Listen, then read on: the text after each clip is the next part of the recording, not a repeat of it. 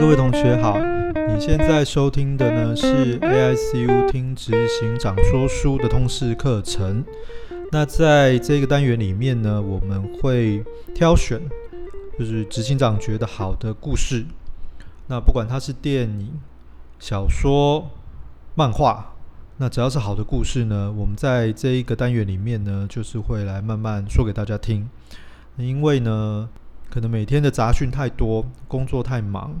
那有的时候呢，戏剧也不想看，可是你会希望听一些故事，因为故事是最好跳进去别人的世界，找到自己平静的时候。那所以我们有这个单元。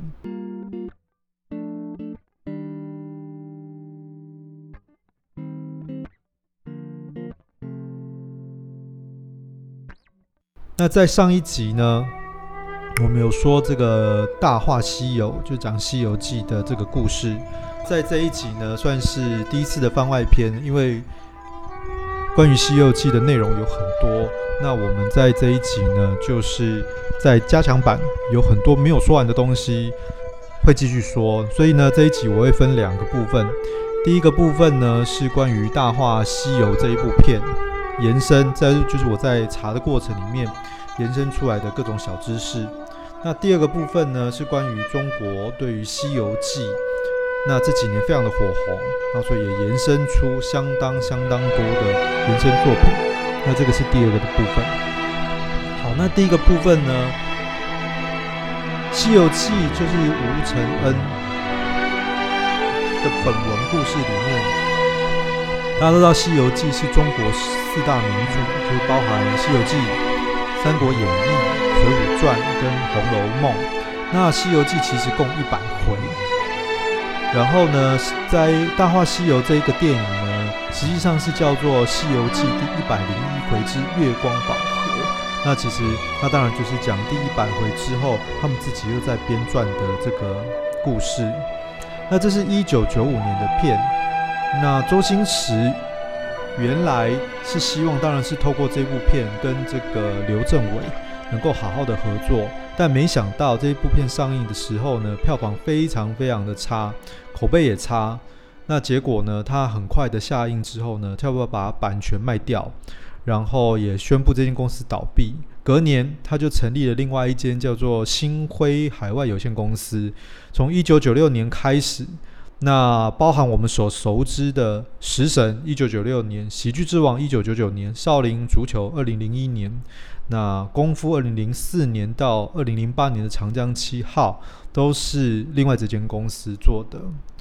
那说起周星驰这个人，在执行长是一九八零年代的，所以在我们大学的时候，在那个年代几乎都是他的电影。他光是在一九九二年，他就主演了七部电影，其中有五部囊括了香港票房排行榜的前五名。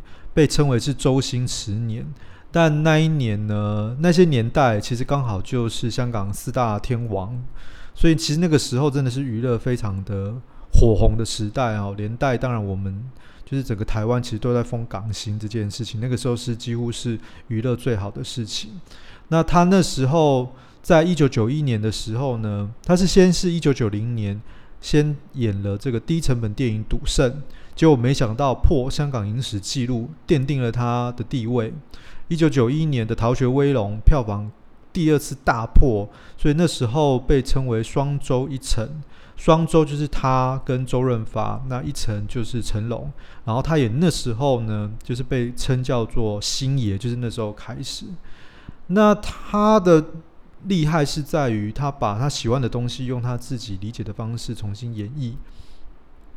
譬如说功夫就是很多都是李小龙嘛，那譬如说国产零零七就是那个 James Bond，那他呢厉害的地方是他让你知道出处在哪里，可是他又用他的方式重新演绎，那就会产生了趣味。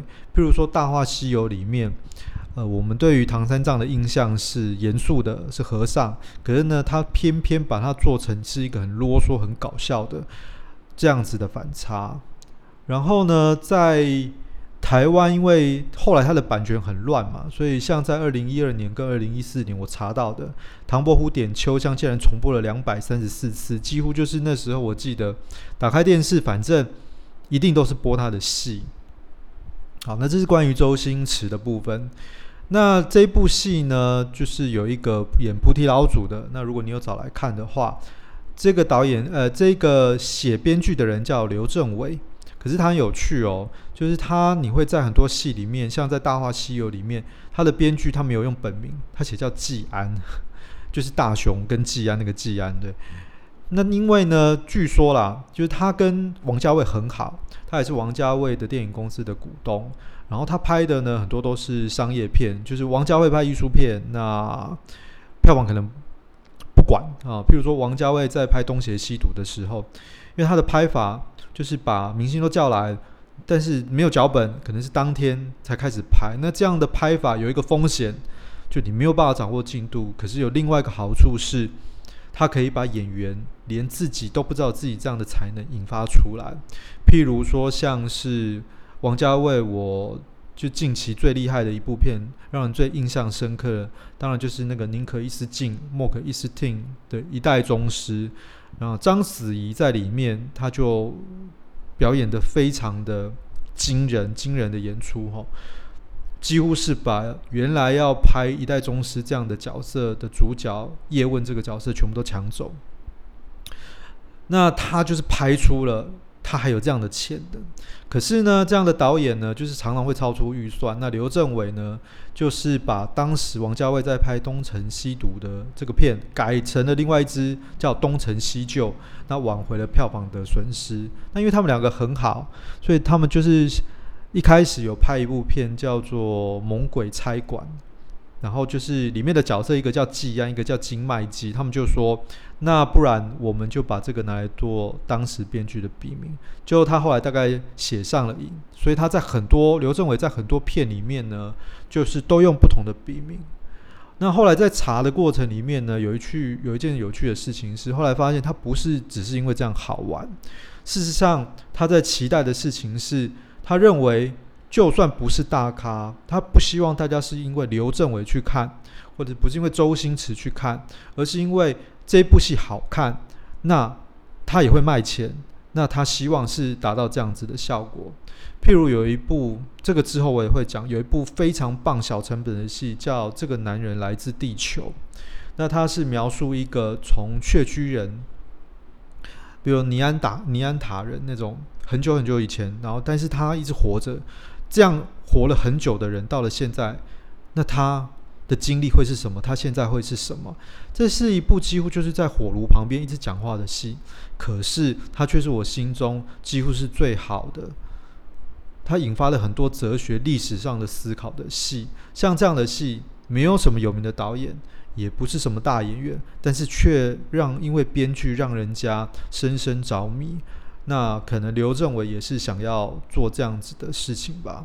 那接下来呢，我们来讲这个紫霞仙子，就是朱茵啊。我的意中人是个盖世英雄，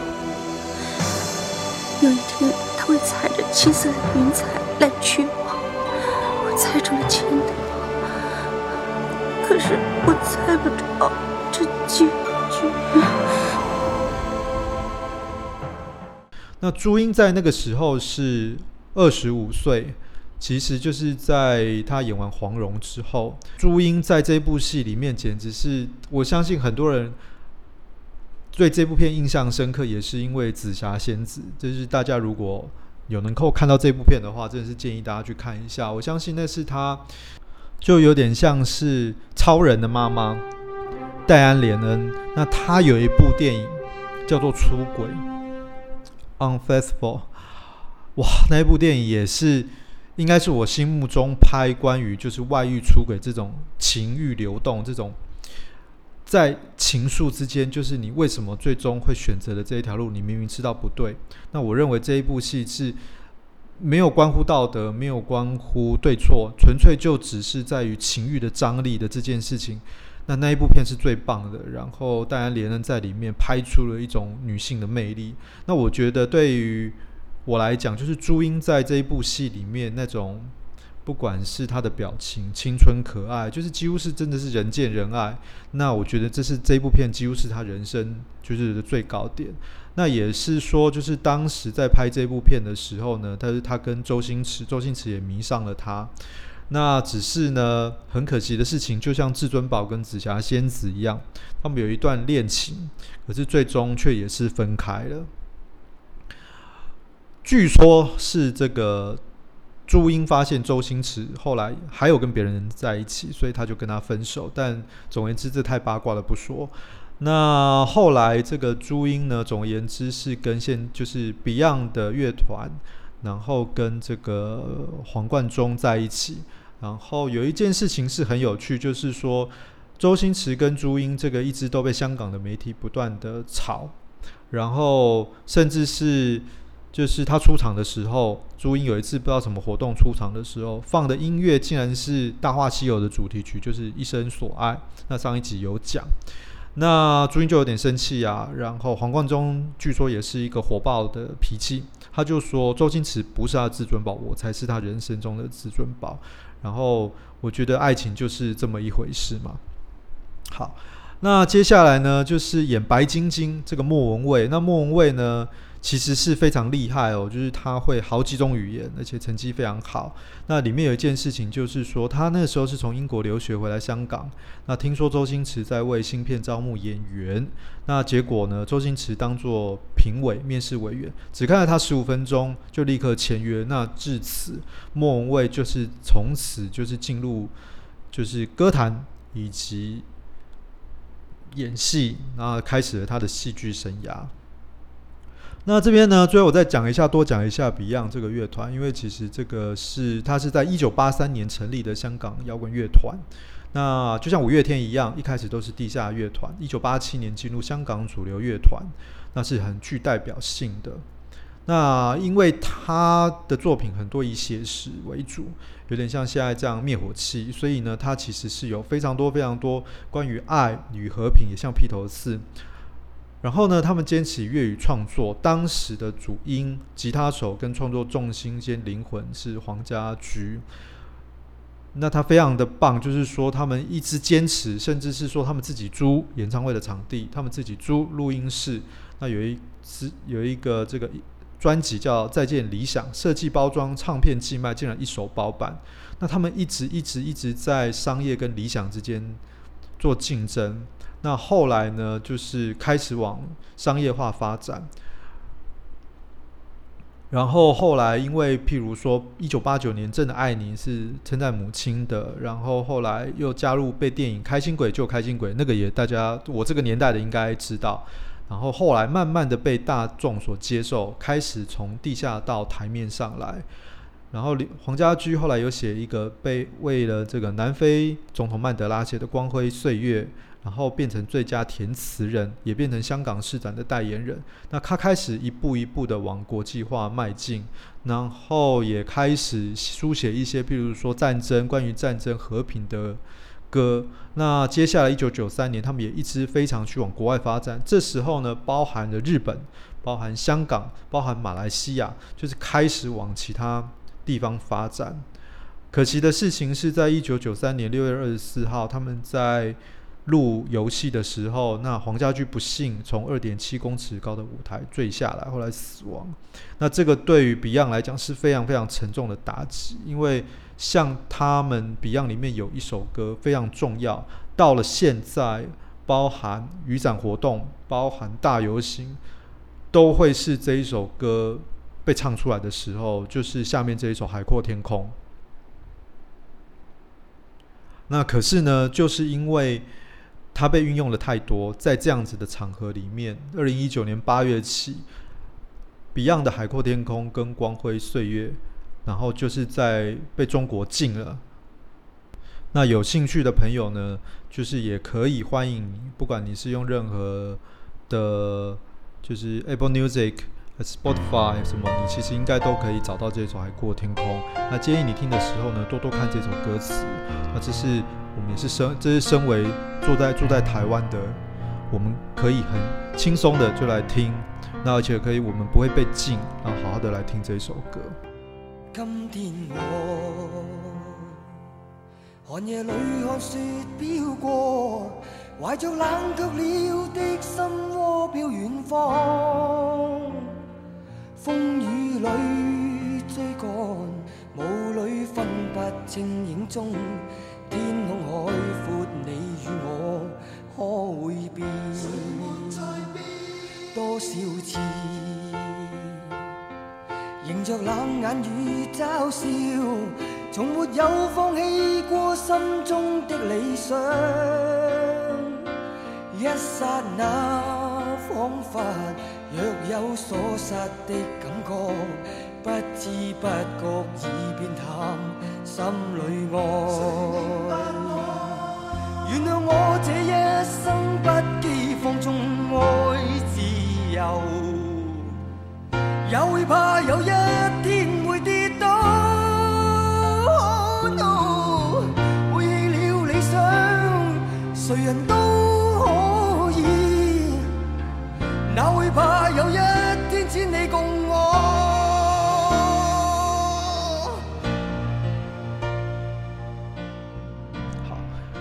那里面还有其他的一些人物也是很有趣，譬如说演铁扇公主的蔡少芬，可能年轻的朋友不太，同学比较不知道蔡少芬是谁啦。不过呢，他先生呢现在比较有名，叫张晋，就是跟叶问对打的那个张天志，嗯，对，他也是跟甄子丹一样，就是到了。年纪比较长了，那武打了一辈子，那可是这个时候呢，终于有机会能够红出来。那另外呢，就是演唐僧的这个罗家英。那罗家英呢，事实上他是粤剧的演员，那只是呢，到了后来在香港也没有人。再看戏剧比较多，他才开始决定参与电影演出。那也是因为呢，周星驰电影的系列，包含他国产《零零七》的达文西，然后开始慢慢走红。那特别是唐僧这一部戏，你知不知道什么是当当当当当当？什么当当当？当当当当当当当，就是。Only you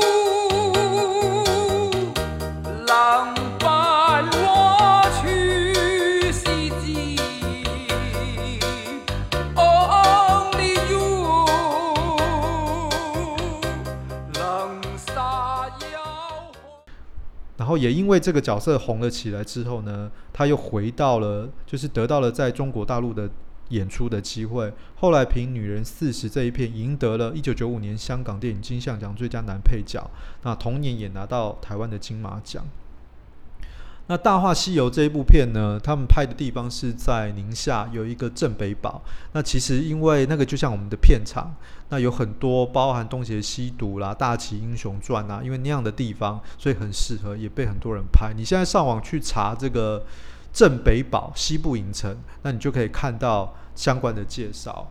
好，那再回来说这个其他查到的东西，譬如说像唐三藏，其实唐三藏叫做玄玄。奘大师嘛，他其实不是唐三藏，不是指称他。所谓的三藏是指经藏、律藏、论藏，就是熟悉这三个藏书的人，懂得这些佛教圣典的人，叫做三藏。那他因为他是唐朝，所以为了要为了要尊敬他，所以叫做唐三藏。可是呢，玄奘这个人的的。就真实的人呢是非常奇妙的，就是他小时候呢就是非常爱读经书，那他后来决定，因为读太多经书了，但是都因为翻译的关系，然后又经过了很多这样传来传去，所以他决定要到印度求法，然后他自己前往天竺。那当时因为都是佛学嘛，就是沿路都是佛学国家，所以。开始就是受到了很多的供养，很多的这个帮忙，所以他终于在异常险恶的环境之下抵达天竺。那他在天竺待了十多年，甚至是他要跟人家辩论，等待了十八天，没有人敢跟他辩论，因此不战而胜，威震全天竺。那后来呢，他就把许多许多的经呢带回来唐朝，然后呢，所以呢，这一个。有后来这个《西游记》这个延伸的这个故事出来。好，那接下来呢？这是接下来这是前一段，就是关于《大话西游》的一些故事。那下一段呢？我先要说一下它的延伸了。诶，除了贺岁片，贺岁片我不讲了。就是说，这个《大话西游》每年都有许多贺岁片出来，但是我觉得那个都太多动画了，然后有各式各样版本的啦。我说，我现在来说是比较特别的，譬如说，中国在二零一五年有一个孙悟空的动画叫《大圣归来》。那六千万的人民币竟然卖了九点五六亿的人民币，吓死人！那可是因为当初资金短缺，故事人物缩水，然后所以有一些有一些细节跟人物没有那么多，但是还是非常厉害。它有一个点还不错，就大家有兴趣的话还是可以找来看啊。就是大圣他的那个动画处理的还不错，就是他如何就是脱离枷锁，然后走在空中恢复法力那一块。但不过呢，因为这部戏呢，相关于就是英雄主义情怀、民族的自豪感，那导致了这部片一直被推高。也就是说，孙悟空在中国大陆变成了是一种文化上的，他们希望透过孙悟空这个角色，然后找到自己关于民族的一种英雄人物。那所以呢，这个角色持续被受到喜爱。那像现在这个《大圣归来》，后来因为电影太成功了，所以后来还有改编成电动，但因为电动后来不太好，搞得还蛮糟的，甚至还传出就是有专门介绍游戏的那个呃微博主，就是像我们的布洛克，那就后来被发现他有收钱做宣传，所以引起轩然大波。不过呢，最近呢，就是又有另外一个叫做《黑神话：悟空》的动画游戏动画被放出来，那也是我为什么会想要讲这个《大话西游》的原因，就是说，它那个动画其实做的其实是非常好，有点像现在 PS4 之前卖的很好的《对马战鬼》那个样子。那《对马战鬼》这个游戏，可能大家没有在玩游戏的话，就《对马战鬼》是元朝当初就是要要。侵略日本，那不是有神风吗？所以就后来就是两次要攻打日本，但是都没有成功。那那那个地方在对马，就对马海峡嘛。那那个地方就是用了这样的一个故事，就日本人反抗，然后做成了一个游戏。那游戏之细腻，之精致。那黑悟空就是黑神话悟空，这个最近放上来这个游戏的动画，那看起来简直是逼近那样子的程度，然后也非常的有趣。那只是说引起到底中国的技术有没有能力做到像那样子游戏的程度呢？就是现在是整个中国是既期待又怕受伤害。那这边也讲一下，就是说对于台湾来讲，我们我觉得台湾的游戏走出了不一样的，从返校到还愿。就是以乡土在地文化特色，然后勾起大家共同的记忆。我觉得这件事情是很好的事情。就是说，真正会感动人的是这个时代人的共同记忆。别人的文化，别人的记忆，即便我们有同样的根，可是事实上那是不同的文化。譬如说，对中国人来讲。大白熊、大白兔奶糖，这个可能是他们很重要的。之前还有在香港开茶饮店引起轰动。可是对台湾人来讲，珍珠奶茶、手摇珍珠奶茶这件事情，或者黑糖，这个才是我们的文化跟记忆。所以事实上，学别人没有用，真正会感动自己的记忆，一定跟文化一定是在自己身上。好。那我继续再有点扯远了。那我继续回到孙悟空这件事情。好，就是说这个中国现在的悟空，关于颠覆《西游记》这件事情，我觉得最厉害的源头，其实是在有一位叫金河在写的《悟空传》。那这一个《悟空传》后来也延续变成了呃《斗战神》，就是中国的这个线上游戏。那一开始的动画真的是非常厉害，那可惜好像也是到了后来，呃，后继无力，所以也没有延续下去。好，那总而言之呢，这个斗战神在讲什么呢？啊，悟空传在讲什么呢？他其实一开始就揭露一件事情，就是整个大话西游，他认为整个西游记呢，事实上就是一种很残忍的事情。为什么？因为他说。孙悟空在历经去取经的过程里面，要通过九九八十一难，但是那个其实他打的都是自己的兄弟，比如说牛魔王，譬如说各式各样的怪物，但是那个其实都是他的他的兄弟。那你打呀打呀打呀打到最后，所谓的成佛是解脱，是遗忘。那你到最后，你要去西天，就要你要遗忘，你不想忘，你就只要取持续去取经。你害怕老死，害怕死去，所以你想要学超脱之术，所以你想要成神，是因为要拥有。可是只有你有放，只有放弃才可以成为神。那到底该怎么办？那他在斗战神里面更演绎出来的，就是说，就是就是神为什么要，为什么会有神这件事情？就是比如他的故事架构是，就是女娲铺天补天之后。然后死就是死掉嘛，那后来就出现了神，可是神后来发现呢，神也会死，称为劫，就是他们身体维持他们身体能量的一种灵运，啊，可能就是某种东西啊没有了，他不会自己补充，然后于是呢，他们开始发现这件事情的重要性，所以东跟西就分开了，西就是如来佛祖嘛，然后后来慢慢呢，他们发现了，就是他们把已经没有灵的。神打入了凡间，剥夺了他们的法力，就变成了人，所以人没有办法活那么久。可是人很多啊，那透过散播经文，让人去拜神，他们发现透过拜的这件事情，人的灵运虽然小，但是可以慢慢、慢、慢慢被聚集。那神于是就可以吸收这个灵运，然后就是可以继续活得长久。所以呢，争取这件事情，灵运这件事情就变得很重要。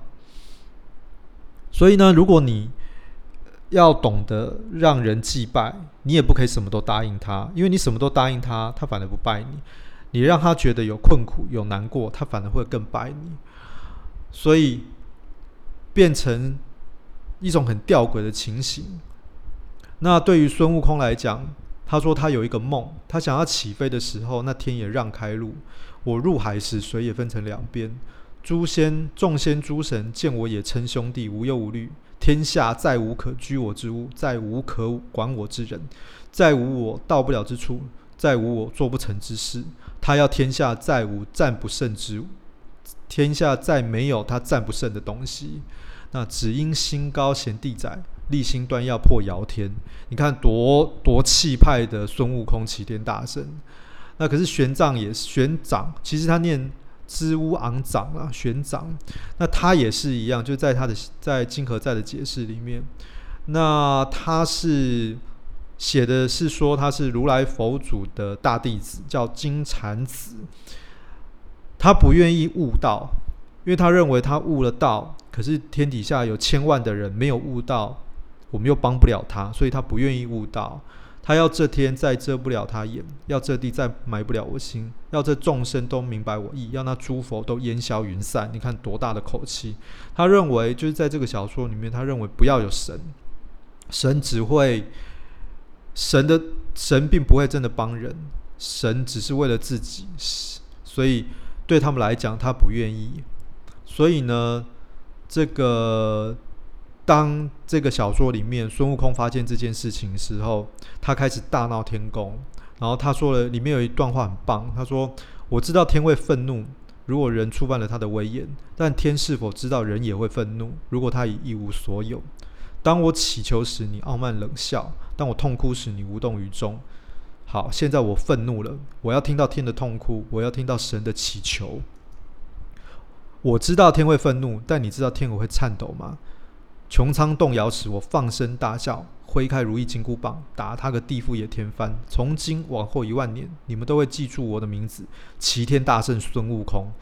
哇，这个小说里面就是把孙悟空的另外一个气派展现出来。即便孙悟空到最后，当然还是被。压住了，当然还是被消灭了。可是他的精神不会散。我觉得这个不会散对抗的这个精神，永远就是孙悟空最棒的事情。就这个里面写的，就这个天地我来过，我奋战过，我深爱过，我不在乎结局。那我终不能改变那个开始，何不忘了那个结局呢？那我觉得这是在这个里面最棒的、最棒的一个部分。欢迎大家可以找这部小说来看，是原神文丛出版的《悟空传》。那其实它跟《大话西游》一样，就是说，就是如果这个是命运，然后你该再怎么努力都没有办，你到底是要屈服还是要抗拒？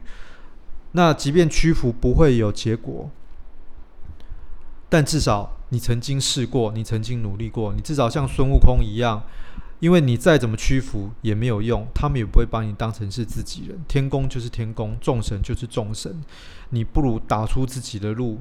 与其活得窝囊，不如你做自己的主人。那这个是在《悟空传》里面最好的。好，二十八分钟，还有一点点时间。我现在在讲一个，就是他在附录里面，我也觉得是我甚至比本传还要好的，就是讲这个哪吒。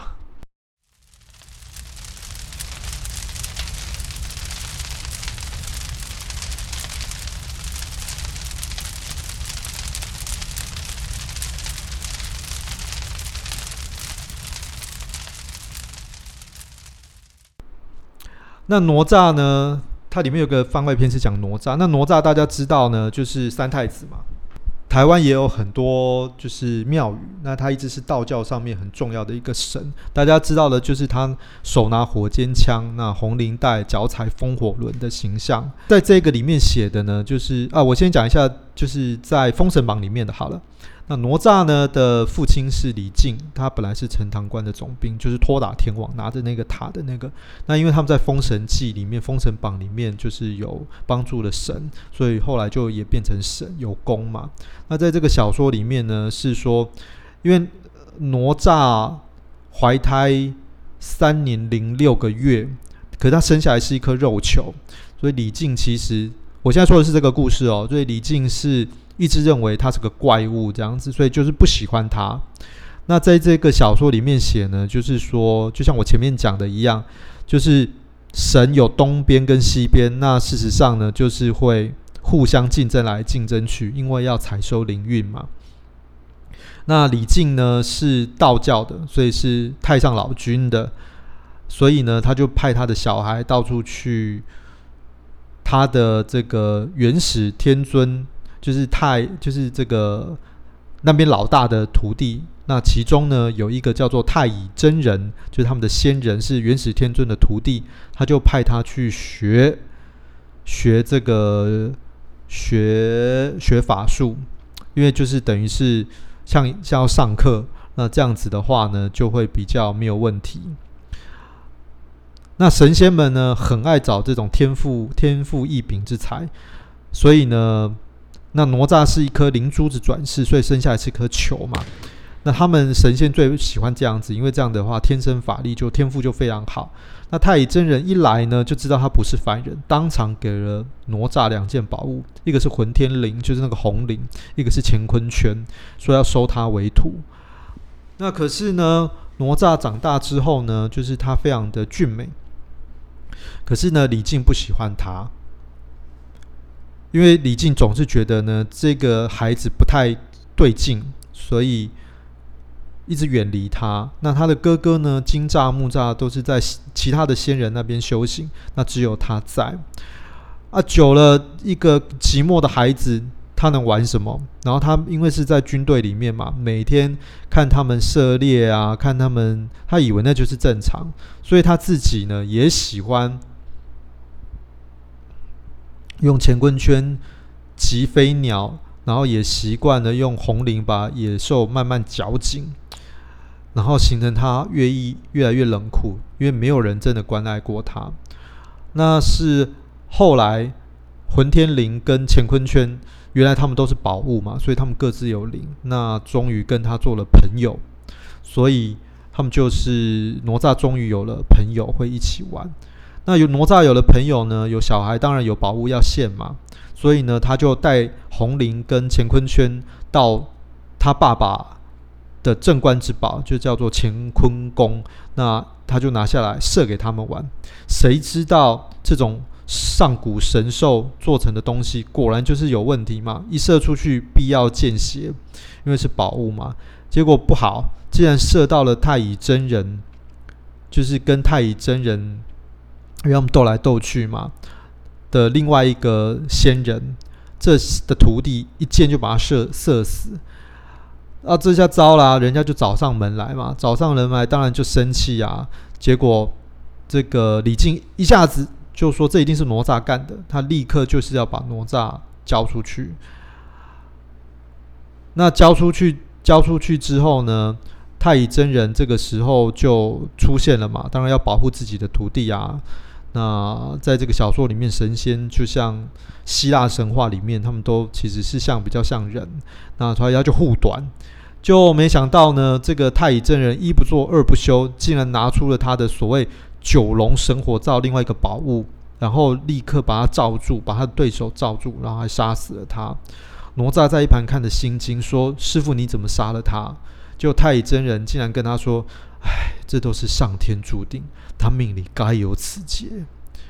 哪吒低声不语，想了想，他说：“那我们的命运都是天注定的吗？”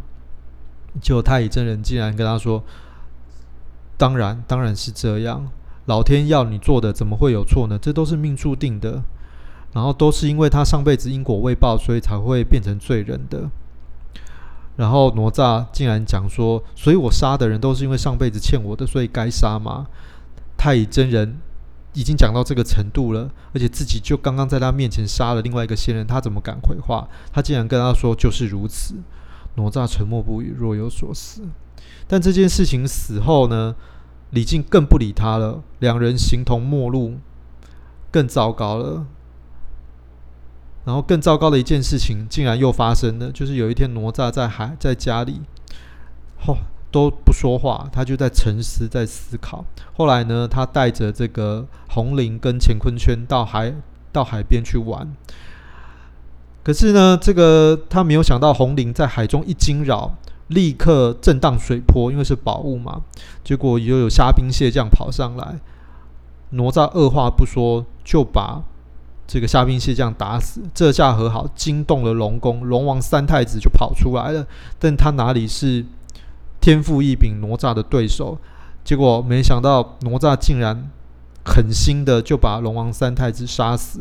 那龙王三太子现出龙的原形，他竟然还把龙筋拖上来。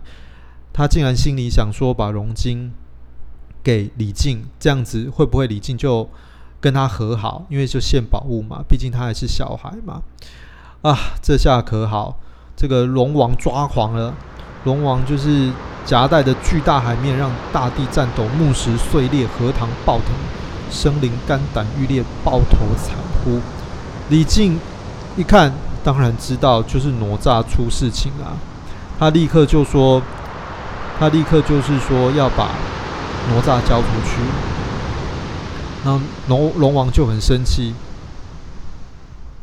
说他当然要杀他，要而且要杀了李靖的家里让他知道，但这时候李靖突然说：“此孽童无父无母，生出来就是个妖孽，和我毫无关系。”哪吒心死，于是他把李靖的宝剑抄过来，然后割了自尽，然后割肉剔骨，就是还给爸妈这样子，还龙王也还了爸妈，就如此报偿了吧。然后他把自己割的血肉模糊，把自己骨头都拆掉，大水退去，大地无痕，世间再无哪吒。那我后面直接用他念的这一段，因为我觉得比我讲的更好。太乙寻到那颗灵珠，回到了乾元山金光洞。他在洞中池塘取莲花两枝，荷叶三片，莲藕四节，拼成人形，放上金丹，念念有词。光芒流转处，一个人形慢慢坐起。我是谁？他问：“你是哪吒，我是哪吒。你是我的徒弟，我是你的徒弟。过去的事情都不必记起了，从此以后一切听我吩咐便是。封神之战，我叫还需要你来建功，是过去的事不必记起。从此以后只听师傅吩咐。好，太好了，我便再赐你几件宝物。来，这是风火轮，这是火箭枪。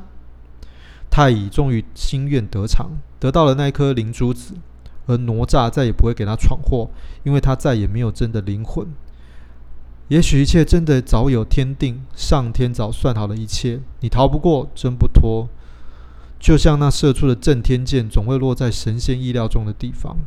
哪吒轻抬起手，鲜红混天绫在他手边划过，像流动的血液。他站起身来，让风吹过他披散的头发，也舞动绕身的红翎。哪吒驻枪站立在云端，脚踏烈烈烽火。绚丽霞光在他身后流过，他是天地间的美少年，却面如冷霜，只因他身体里已不再有热血流动。他不过是精美的人偶，再也不能感知世间炎凉。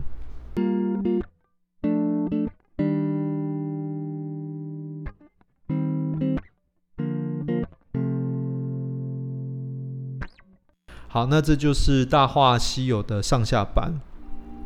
那欢迎大家，就是有兴趣的话呢，都可以订阅听执行长说书。那我一样会持续呢，不定期的，就是说这些故事。那各位同学也欢迎呢，一定要多看我们为你设计的各式各样的新手教学课程，从材质教学到炒锅、平底锅。那欢迎有各种问题都欢迎来问我们。谢谢大家。